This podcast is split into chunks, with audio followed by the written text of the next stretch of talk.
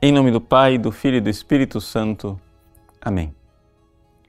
Meus queridos irmãos e irmãs, na oitava da Assunção da Virgem Santíssima aos céus, nós celebramos a memória de Nossa Senhora Rainha. A Assunção é o quarto mistério glorioso, a coroação de Maria como Rainha do céu e da terra, o quinto mistério.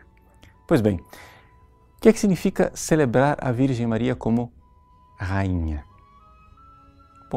Em primeiríssimo lugar, nós vemos que estamos aqui diante de uma realidade muito bem fundamentada biblicamente. Algumas pessoas acham que é uma tradição medieval da rainha mãe, etc. Nada disso.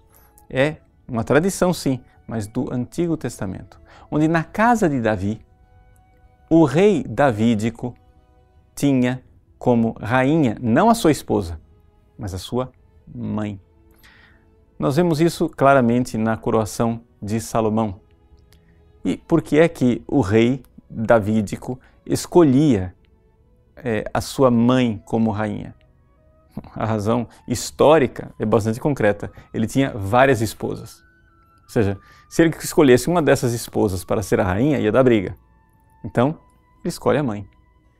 Quando Salomão é coroado, a Sagrada Escritura nos narra também que ele acaba de ser coroado, a sua mãe entra ele se levanta, todos se levantam, se voltam para a mãe do rei, ele manda colocar um trono ao seu lado, ela se senta e ele a reverencia.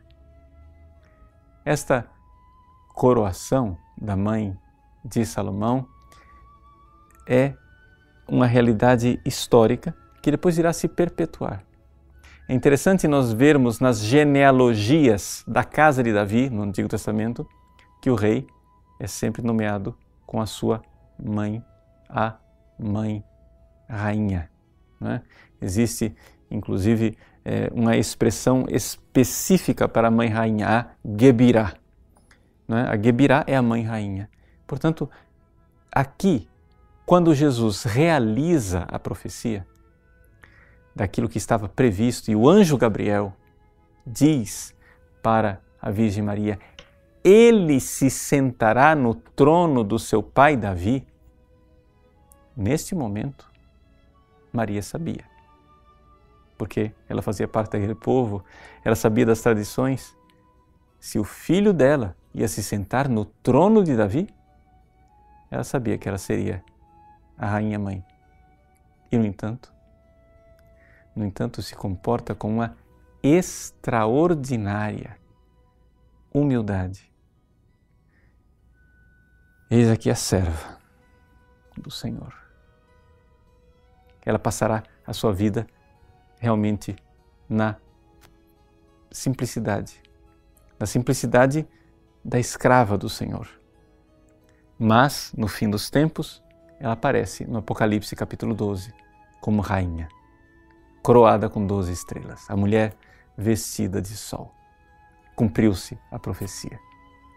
E nós aqui no Brasil temos uma razão maior para nos entusiasmarmos. É o fato de que, exatamente no dia de hoje, dia 22 de agosto, Dom Pedro I, que ainda não era o nosso imperador, indo para São Paulo, passou pela pequena capelinha de Aparecida. A imagem da Imaculada Conceição de Nossa Senhora, que apareceu milagrosamente, foi pescada do rio Paraíba. E ele, indo para São Paulo, prometeu que iria consagrar o Brasil a Nossa Senhora Aparecida.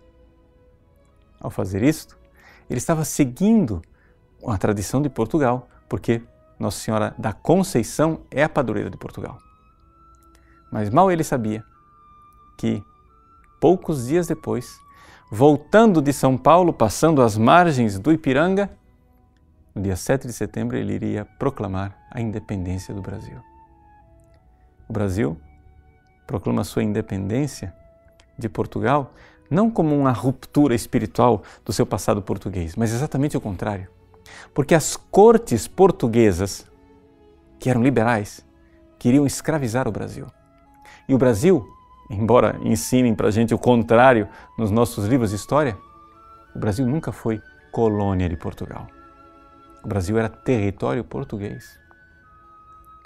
Dom Pedro I diz: as cortes de Portugal, aquelas cortes liberais, maçônicas, querem nos escravizar. E ele então proclama a independência do Brasil. Essa independência que nasce assim prodigiosamente com a providência divina uma semana depois da promessa de que ele iria é, realmente consagrar o Brasil a Nossa Senhora Aparecida. Num prazo ali de 15 dias estava feita a independência. Meus queridos, vamos mais uma vez consagrar o Brasil a Nossa Senhora Rainha do nosso país. Assim, teremos um futuro, não o futuro da escravidão, o futuro daqueles que são filhos do Rei, filhos da Rainha. Deus abençoe você.